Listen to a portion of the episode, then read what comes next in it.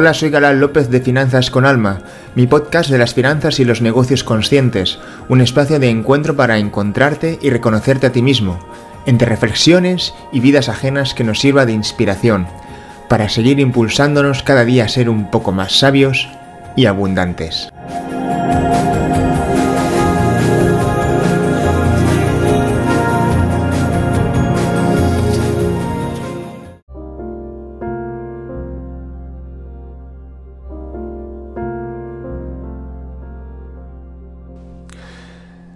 Estos últimos meses ha habido una serie de cambios en mi vida que, la verdad, mm, podemos decir que han sido para mejor. Lo que pasa es que sí que es cierto que eh, a veces no eres capaz de saborear esos cambios realmente eh, hasta que ha pasado su debido tiempo.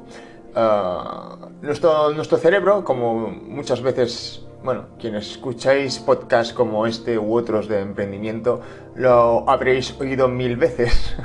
y es el hecho de que nuestra mente intenta mantenernos en nuestra zona de confort y, bueno, en esa zona de confort muchas veces, em, paradójicamente, tiene poco de confort, pero nuestro cerebro dice más vale malo eh, conocido que bueno por conocer, ¿no?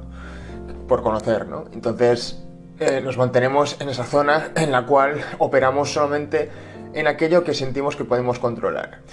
Hay algo que nuestra mente, me acuerdo que Eduard Punset, el famoso divulgador científico que ya falleció no sé cuándo, hace, bueno, no sé si uno o dos añitos atrás, ah, un queridísimo divulgador científico, ah, un, muy buen hombre, ah, que yo me acuerdo que me escapaba de las clases de bachillerato cuando era adolescente para eh, poder ver a tiempo en su programa en, televisión, en, la 2, en la cadena de la 2 de, televisión española. porque era un, programa de, se llama Redes, era un programa de, divulgación científica y la verdad es que creo que entonces era el único programa que realmente se emitía en España.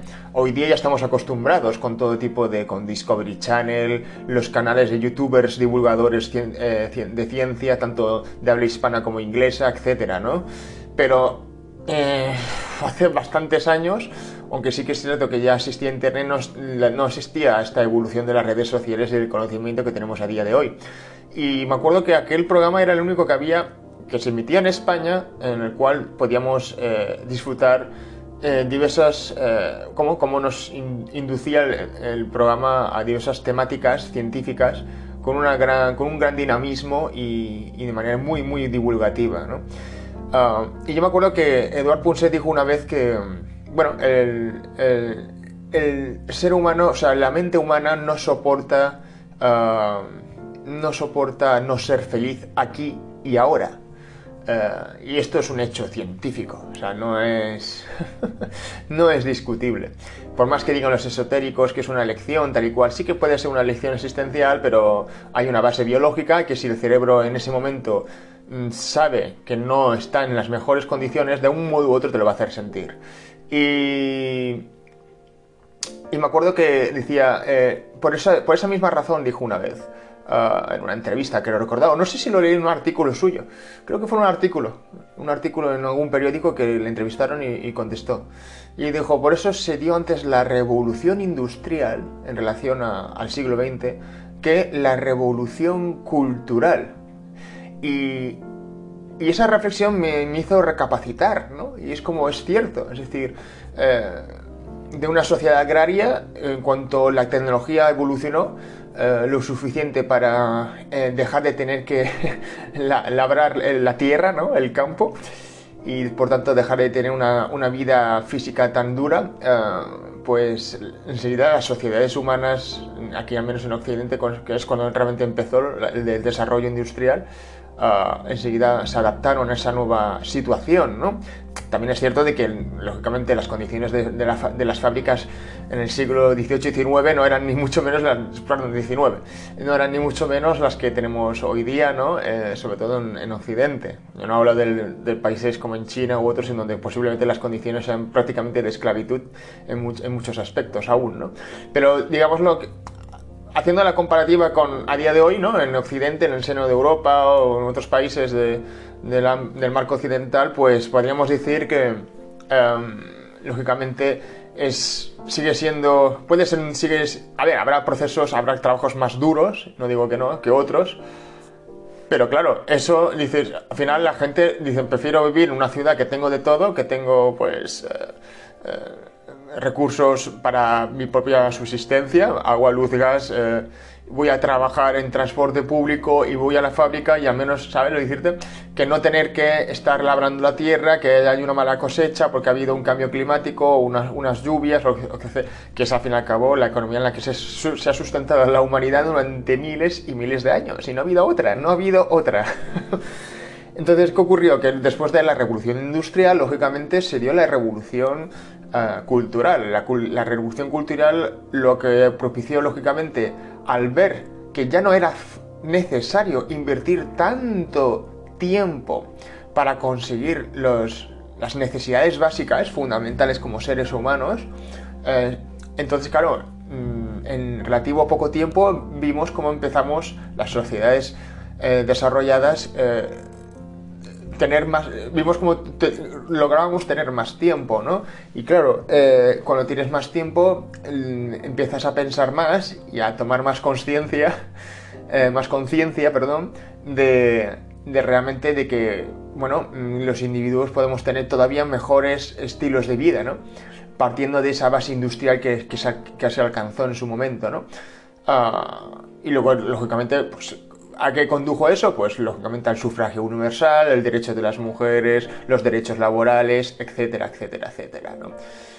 Y, el siglo XX ha sido ya la optimización, sobre todo en las últimas, vamos a decir, los últimos 20 años, ya del, del máximo eh, nivel de individualismo que hemos alcanzado. El individualismo en el buen sentido de la palabra, ya no, ya no hago desde la crítica de que somos egoístas y esta cultura en la que solo preconiza el egoísmo, yo creo que los que hacen esa acusación, en cierto modo, eh, no son conscientes que es en, la, satisfacción de la individualidad um, lo que es, el escenario base a partir del cual podemos dar lo mejor de cada uno de nosotros. Uh, es cuando precisamente esa individualidad queda violada porque no hay oportunidades laborales, porque la economía está mal, porque la inflación se dispara, como está empezando a ocurrir ahora en Occidente, y veremos a qué nos conduce todo esto. Uh, pues entonces es cuando realmente las sociedades mm, se vuelven más turbulentes y hay, hay reacciones colectivas, hay huelgas, hay etcétera, ¿no? Y, bueno, eso, eso, es lo que puede ocurrir, ¿no? Entonces, claro, los, primero la barriga llena y después las revoluciones y los derechos humanos que hagan falta. ¿no? Pero primero el cerebro necesita sentirse bien, necesita sentirse seguro. ¿no?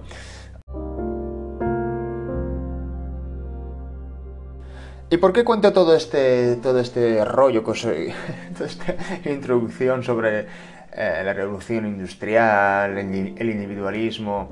Uh, bueno, eh, yo creo que tomando otra vez, de nuevo mi caso particular, eh, yo me he ido cerca del mar, vivo cerca de la playa, a dos o tres manzanas, y yo antes siempre he sido de ciudad o de pueblo, pero siempre en un entorno urbano, entre calles, con circulación, el estrés, la gente malhumorada. Ah, a veces pensamos que eso no nos afecta, pero sí que lo hace. Quiero decir, al final mm, todo suma eh, un estilo de, vida y por tanto un tipo de energía cotidiano. Em, hay personas que...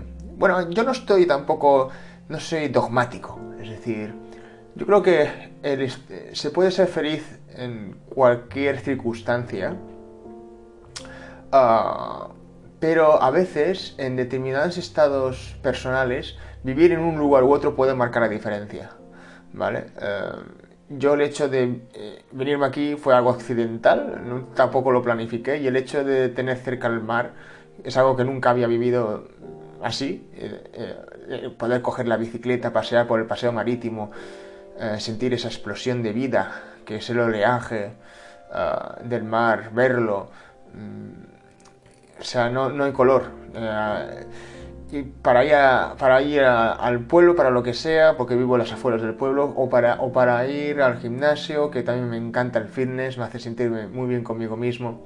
El hecho de, sentir esa explosión de vida es, un regalo de la vida, es un regalo de Dios y, a veces no nos percatamos que, la vida nos da eso, nos da esos regalos y no, no los valoramos suficiente. Estamos sumidos, imbuidos en nuestros problemas personales, en nuestros, nuestras puñeteras metas existenciales. Eh, y por ejemplo, desde mi balcón puedo ver el mar y, puedo ver el firmamento por las noches eh, del cielo. Y, puedo, puedo observar las diversas constelaciones, la Osa Menor, la Osa Mayor. Puedo apreciar a simple vista Júpiter, puedo ver Marte, puedo ver otros, otros planetas. Eh, eh, y a veces me quedo observando la gente. Hoy, por ejemplo, he salido a comprar el pan a un supermercado que tengo cerca y había un día, pues ha hecho un día de nubes, sol, lluvia, eh, lluvia intensa, eh, lluvia eh, ligera, pero ha sido un día muy movido. Eso parecía Londres en lugar del Mediterráneo. Y bueno, la verdad es que ha sido sorprendente porque a veces me quedo observando la gente, ¿no? Y la gente que estaba por ahí había de verdad, había un oleaje precioso, era realmente precioso. Sí, estaba el agua picada, pero era, era majestuoso, era una explosión de vida. Y la gente no se detiene a verlo. La vida, Dios nos está regalando eso cada puñetero segundo de nuestras vidas. Y la gente no lo saborea. En pocas décadas todos vamos a estar calvos y nadie se va a acordar de nosotros. O muy pocos. o muy pocos. Y muchas veces cuando morimos hay alguien vivo que encima nos está criticando. Así que disfrutemos de la vida. Y, y muchas veces, a veces estamos sumidos en un agujero personal, en un bloqueo personal. A veces no necesitamos hacer grandes estrategias sofisticadas para salir de ese atolladero en el que nos encontremos, sino sencillamente un pequeño cambio, algo que cambie la energía del ambiente de tu vida. Ah, para empezar a, pensar con más claridad y empezar a ver a orillas del mar quizás cuál puede ser nuestro propósito de vida o nuestro sentido de vida. No me gustan esos términos porque siempre creo que son términos del ego, de la razón y por tanto de la filosofía. Eh, son propósito de vida, sentido de la vida. Yo veo cuando veo a mi perrita, ella ya siente, de manera natural su sentido de vida, que es el estar aquí y ahora. Es el estar agradecido con la vida. Ah, y es cierto de que si estás en una situación difícil que no te gusta, em, no siempre es eh, la elección existencial de la gratitud no siempre opera bien. A veces necesitamos crear un escenario donde los sentidos, los cinco sentidos de nuestro cuerpo, puedan sentirse agradecidos de manera natural, inmediata. Y a partir de ahí empiezas a pensar con más claridad quién soy, qué es lo que realmente quiero, con quién quiero estar y con quién no, con quién no quiero perder ya el tiempo y con quién me quiero acercar. Ah, y esa claridad de mente a veces la tienes, a veces no, por lo general siempre la tienes desde la serenidad interior, ¿vale? Y esa serenidad interior a veces puede ser con cosas tan prosaicas como tener una preciosa vista del mar a pocos metros de tu casa, ¿vale? O, poder contemplar eh, libre de la contaminación lumínica el, firmamento que tenemos maravilloso ¿eh? Eh, desde la Tierra. ¿vale? No sé, no, a veces no, pensamos, pensamos, en estrategias muy elaboradas para intentar lograr ciertos objetivos, pero no, en realidad eso no es más que hacerse el, el lío, nuestro cerebro, nuestra mente por sí sola, y a veces simplemente con un simple cambio podemos empezar a, ver la diferencia. Lógicamente, el ser humano es un ser integral. Yo como cristiano leía un famoso teólogo, bueno, un teólogo católico llamado Hans Küng, de origen suizo, querido y odiado para, según el sector de la iglesia, porque era reformista, pero sí que es cierto que mm, me acuerdo que eh, hubo, hacía una reflexión en uno de sus, en uno de sus libros diciendo de que, de que el ser humano es un ser integral y que por tanto, eh, tanto el, el, plano, la fe, la fe en Dios, o la confianza en, la vida, o en, nuestra conexión, nuestra sintonía con, con el cosmos, con el, con el universo, no podía solamente eh, supeditarse al plano estrictamente, vamos a decir, espiritual. sino que está el yo integral que se compone de la razón y del ser. Y en esa primera instancia que representa la experiencia, la experiencia de la vida, la experiencia vital o la experiencia incluso espiritual de un, que pueda vivir un individuo, eh, luego está esa segunda instancia que intenta reflexionar sobre, esa perplejidad que acaba de vivir, ¿no? que acaba de experimentar, que es la experiencia de la vida, que es la experiencia espiritual, que es la presencia de Dios. Y, digamos que yo por eso me tiendo a alejar de, de corrientes espirituales que operan única y exclusivamente en el plano de las emociones o, o de la conciencia. Me gusta, me gusta, me gusta dignificar los reclamos de mi razón. Em, y, por, ¿Y por qué cuento todo esto? Y es porque em, yo creo que la manera de, de liberarnos del sufrimiento pasa por el crecimiento permanente, por el crecimiento personal permanente, en todos los planos de nuestro ser. Porque el hombre del siglo XXI, el hombre y mujer me refiero, del siglo XXI, em, es un ser que ya está muy informado. Y, si bien es cierto que ya, bueno, eh, no se conforma con poco en el plano en el plano de la razón, tampoco lo hace en el plano espiritual. Pero sí que es necesario de que si queremos eh, conectar con nuestro supuesto propósito de vida, que no me gusta el término propósito de vida, porque creo que es, una expresión de la, razón, por, por, tanto de la filosofía y por tanto de la razón. O sea, yo cuando veo a mi perrita mm, no necesita, ya está en el presente, ya se siente agradecida en el presente. pero si, hay algún propósito de vida que tenemos que perseguir, eh, pasa desde, luego por, por, la conexión de las diversas partes de nuestro yo, de nuestro ser. Y, es cuando se alcanza, digámoslo así, lo que se llama la, sabiduría, ¿no? si, bien, si bien es cierto de que la sabiduría por sí sola no nos da de comer, pero precisamente yo creo que la verdadera sabiduría no es aquella que solo opera en el plano de lo intelectual, de lo emocional, de lo espiritual, sino que es también capaz de aterrizar todo eso para, actuar en el plano terrenal y encontrar su lugar en, esta, este, ámbito espacio-temporal en el que estamos todos subidos hasta que todos volvemos con Dios. Así que nada más, eh, quería hacer esta reflexión última, un poco elevada. Sobre, digamos, lo, que, las reflexiones que yo he experimentado estos meses a, orillas de, nuestro sentido de vida, ¿no? a orillas del mar, de, este mar precioso que tengo enfrente de mi casa. Así que nada más, espero que, que os haya gustado este podcast y nos vemos en el siguiente. Un saludo.